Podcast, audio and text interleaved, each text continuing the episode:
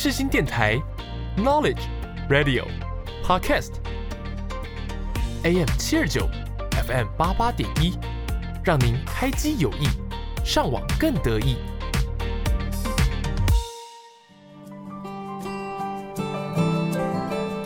朋友问：社会心理学学什么？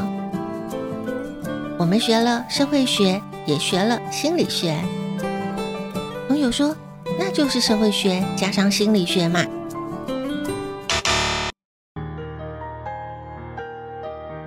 可不是这样说呢。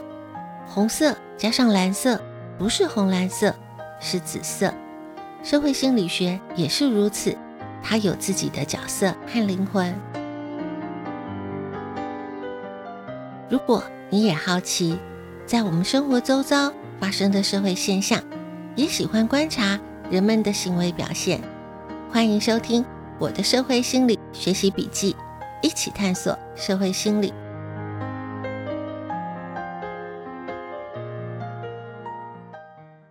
是人们的行为造成社会现象，还是社会现象影响人们的行为？我认为社会心理学可以找到解答。欢迎收听我的社会心理学习笔记，一起探索社会心理。我是笔记主人周尔斯。如果公司来了一个新的主管，听说他的星座是狮子座，你会不会就觉得这个主管应该很霸气？如果你旁边的同事很善变，你会想他可能是双子座。那你自己是什么星座呢？你觉得星座关于你的性格描述准确吗？你有没有玩过一些很有趣的心理测验？像是测验你是哪一种花系人格？罂粟花、食人花还是红玫瑰？或是你的社交颜色是哪一种颜色？是谨慎型的灰色、封闭型的黑色，还是热情的红色？或是？测验你的暗黑指数有多高？最近呢，知名的韩国团体 BTS、Twice、少女时代，他们都做了一个检测 MBTI，大家都在讨论 Twice 的子瑜检测的结果是 ISFP，他有着优柔寡断的性格；少女时代的瑜丽检测的结果是 ENFJ，他有着社会运动家的性格。什么是 ISFP、ENFJ？先不急，有个朋友跟我说，他做了暗黑指数测验，分数是负的。他不想让别人觉得他是软弱的，所以他又做了两次，一直到分数是二十五的时候，他自己觉得这个分数不会有种好欺负的感觉，也不会让人觉得太暗黑，他才把这个暗黑指数的结果。分享到他的社群上，大家有没有发现，无论是星座、趣味心理测验，都在告诉我们你是什么样的性格，某个人是什么样的性格，这些说法都准确吗？如果同一个测验你做了两次，结果是不一样的，那哪一次才算数呢？这些趣味心理测验、星座分析都在做性格检测。如果说正式一点的性格检测，很多人到企业去面试或者是报到的时候，很多都做过了 DISC 心理测验，会检测出你是老虎、孔雀、无尾熊还是猫头鹰。为什么全世界的人口这么多，能够利用几个选项或者是描述，就能够套用在这么多人的身上？很多时候，你都觉得。这些描述还真的都说中了。今天的主题，我们就来讨论性格检测。科学实验、实战案例，都是个小故事。一起打开《社会心理案例笔记》。心理测验是一项测量工具，用来帮助我们了解自己，也用来帮助我们了解他人。就像 BTS。Twice 少女时代，他们在荧幕前进行 MBTI 的检测。接受检测的偶像本人更了解自己，也让喜爱他们的粉丝更了解他们的偶像。而且也引发了一股风潮，大家都很想进行检测，想知道自己检测的结果和偶像一不一样。MBTI 是什么呢？它是一种性格检测的工具，检测的结果会把人格分为十六种类型，所以被很多人称为十六型人格测验。MBTI 是由美国的作家布里格斯和他的女儿迈尔斯所共同发展的。MBTI 的发展背景是发生在第二次世界大战的时候，当时世界发生战乱，人心非常的不安，许多人因为不了解彼此而产生了许多矛盾和冲突。这对母女呢，希望透过一种方式让彼此能够了解，降低分歧和误解，他们就以荣格在一九二一年出版的《心理类型》这本书作为基础，深入研究之后，提出了 MBTI 十六型人格测验。MBTI 的分类，它是由四个向度进行二分法。这四个向度分别是能量态度，是内向还是外向；资讯思维，是实感还是直觉；判断思维，是思考。还是情感反应态度是系统还是弹性的？排列组合之后会产生十六种人格类型，由第一个字母来组成测试的结果，显现出不同的性格倾向。对于 MBTI，有不少人对于检测的准确性是有质疑的。第一个质疑是开发的两个人并非是专业的心理学家。MBTI 的理论基础是没有经过验证，所以显得科学性不足。再者，MBTI 是依据客观的条件产生的选项，相对的就容易受到个人主观的影响。但是 MBTI 因为它不需要收费，随时都能够在网络上就能够进行检测，所以方便又快速。除了在网络上面非常受到欢迎。也受到了许多企业的使用，作为招募用人的参考。另一个企业常用的性格检测是 DISC 四型人格分析。DISC 是在一九二零年的时候，由美国的心理学家马斯顿他提出的行为模式研究。它是帮助个人了解自己，也了解他人。这个行为模式的研究。到了一九六零年代的时候，行为学家盖尔博士他就整合了马斯洛的需求理论和 DISC 的行为模式，设计出 DISC 的评量系统。DISC D 是支配型的人，他以老虎作为代表，是属于比较强势、讲求效能的类型。I 是影响型的人，以孔雀作为代表。是活泼、有群众魅力、朋友满天下的类型。S 是稳健型的人，以无尾熊作为代表，是有耐心、可靠、稳定、很好的团队合作者。C 是分析型的人，以猫头鹰作为代表，是注重逻辑分析、理性的类型。而企业比较常使用。或者是说，一般人比较熟悉的性格检测，还包括了五大人格特质、九型人格检测、艾森克人格问卷，这么多的人格性格检测，他们都有一个共同的特性，就是帮助人了解自己、了解他人，找到最适合自己的工作职务或者是生活模式。而这些检测为什么能够得到人们的采纳？而又可能产生什么样正面或者负面的效应？我们在下一个段落继续讨论今天的主题——性格检测。每个字词都有个定义，有个说法，也都有它的来龙去脉。让我们开启社会心理小词典。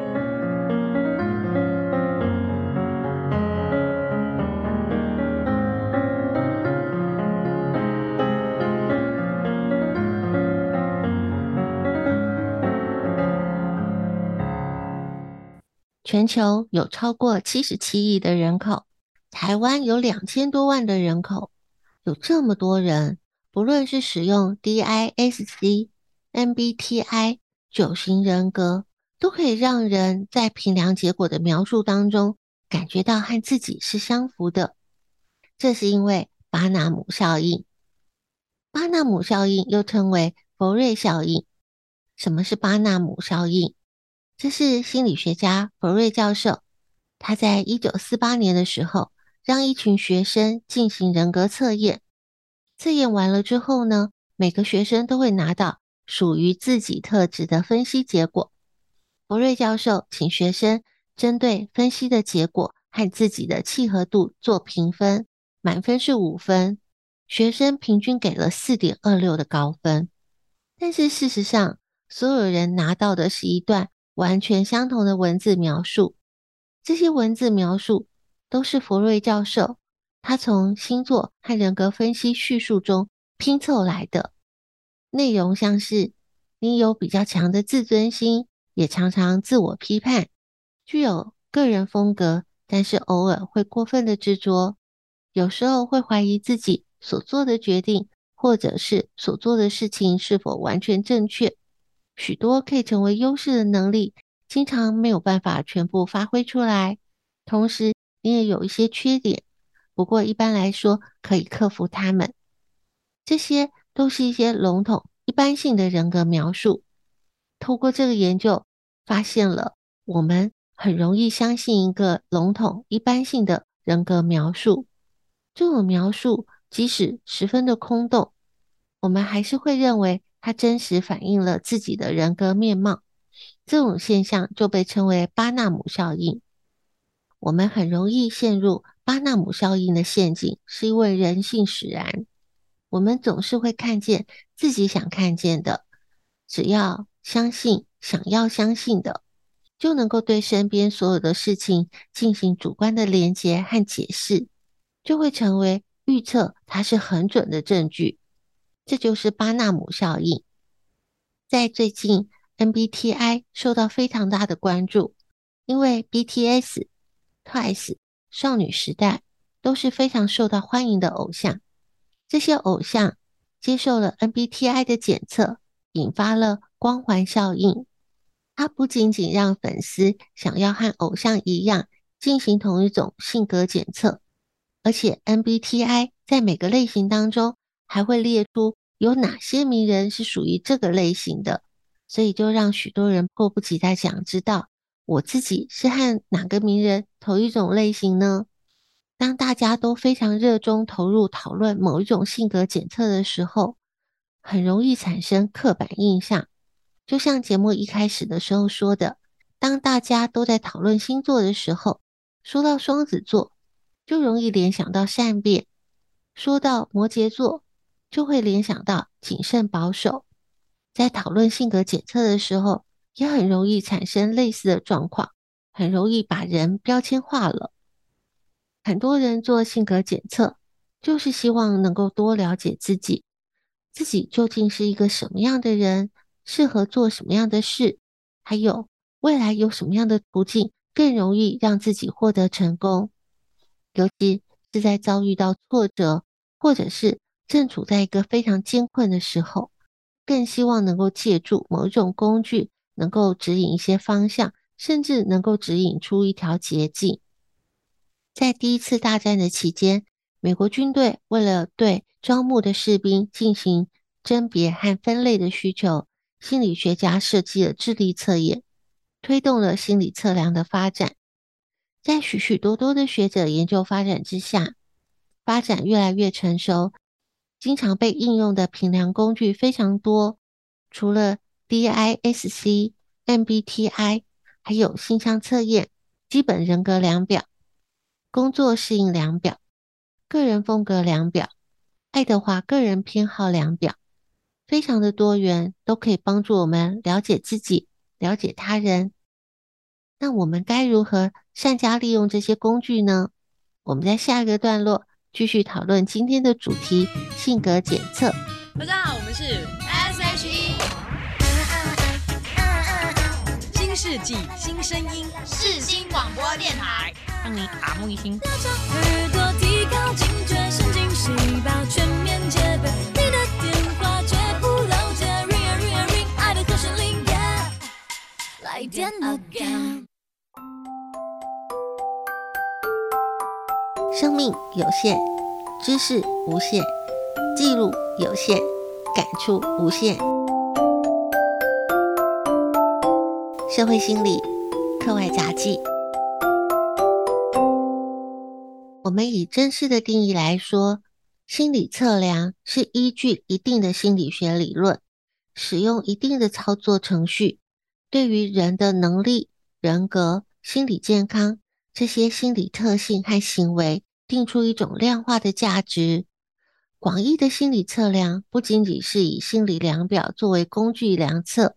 它也包括使用了观察法、访谈法、实验法这些方法来进行测量，也因此有许多人对于利用网络的方便性进行性格检测的准确性是有所质疑的。就有人提到，同样的评量题目，第一次答题和第二次答题结果是不一样的，这其中就会考虑到答题的时候。是不是受到了自我期许的影响？如果在第一次完成答题，看到结果内容的描述或者是类型和期待中的自我是有所差距的，就很有可能在进行第二次答题当中刻意调整来符合自我的期待。两次答题的结果不一样，有可能是在答题的时候为了符合社会期待来作答，例如说。当看到这样的题目，你总是尽快的回复电子邮件，无法忍受杂乱的收件夹。你的旅行计划通常是经过深思熟虑的。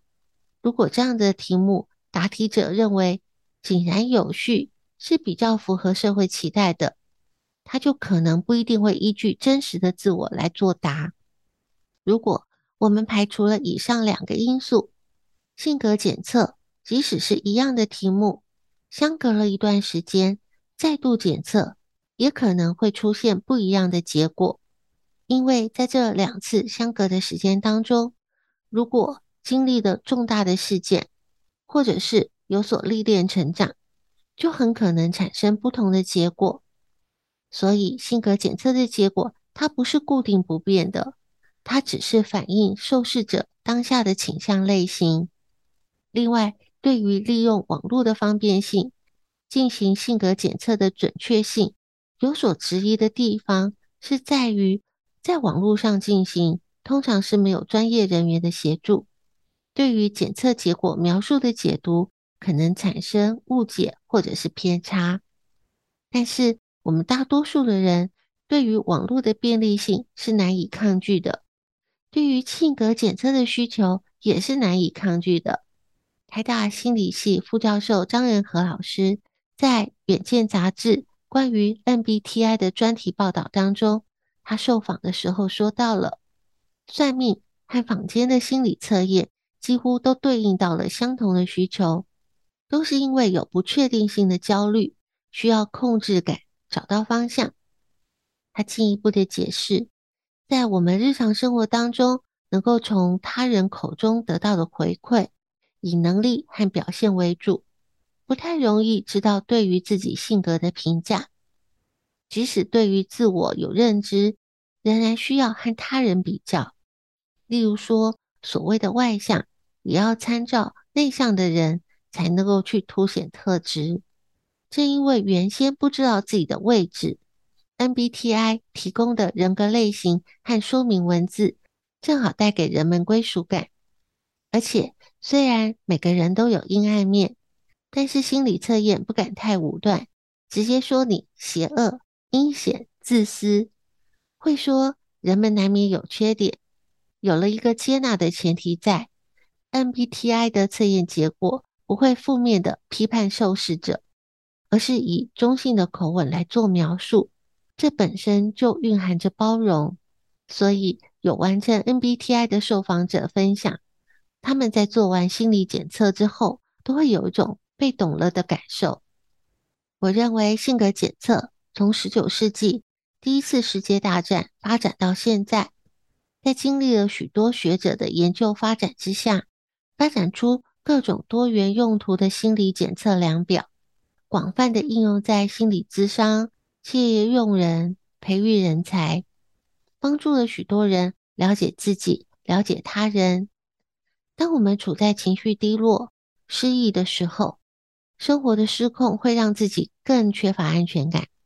通过了心理测验、性格检测，有机会感受到被包容，可以缓解内心的不安。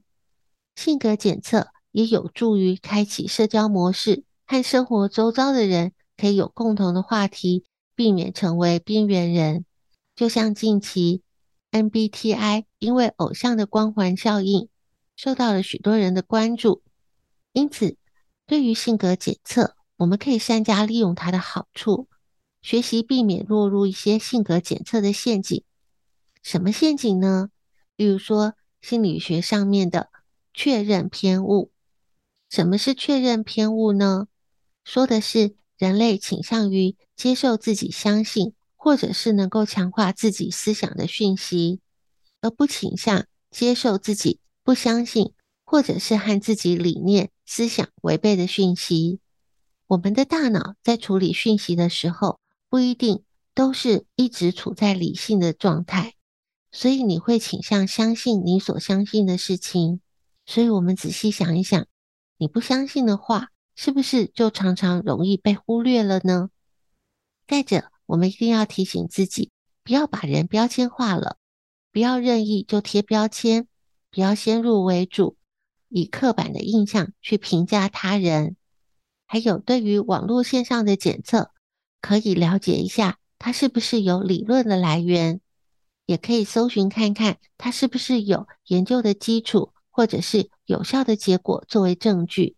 而且在网络上提供的长篇检测，它的缩减版很可能就容易造成误导的结果。我们可以多注意一些以上所提到的这些陷阱。我们就比较能够去善加利用在网络上面的检测工具。我们要记得，每一种检测的量表，它都是工具，都是认识自己的方法。每一种性格的优势，都正好是另外一种性格的不足。每一个检测的结果描述和类型，都只是对应出一小部分的你，不可能代表全部的你，也不可能是永久的你。毕竟，我们每一个人的复杂性，都让我们成为这世界上的独一无二，不是任何分析工具都可以说得完整的。节目的时间有限，知识无限。今天的节目内容是个抛砖引玉，还有很多相关的资料是可以透过专题报道、研究文献、主题书刊，都能够帮助我们进一步的去了解关于性格检测。还有很多是今天节目没有谈到的，也欢迎在粉专分享你的笔记内容。透过了知识的分享，我们可以一起成长。感谢您今天的收听，我们下次见。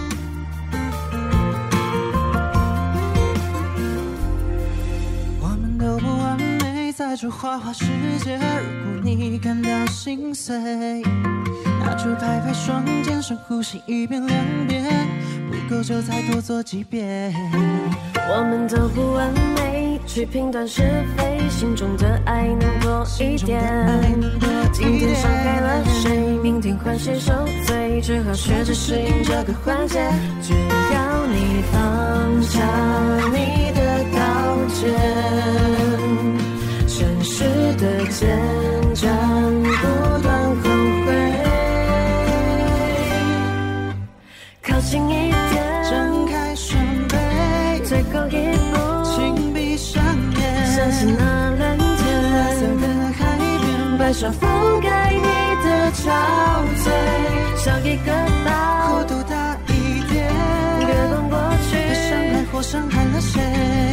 人们从来不犯规，原谅你也原谅一切，不后悔。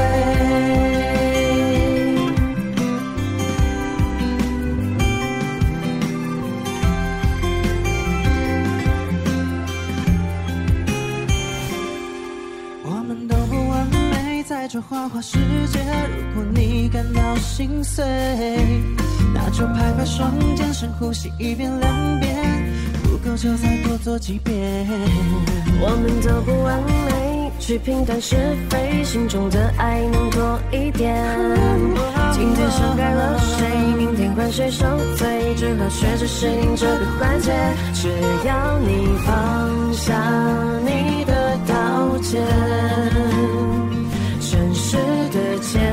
伤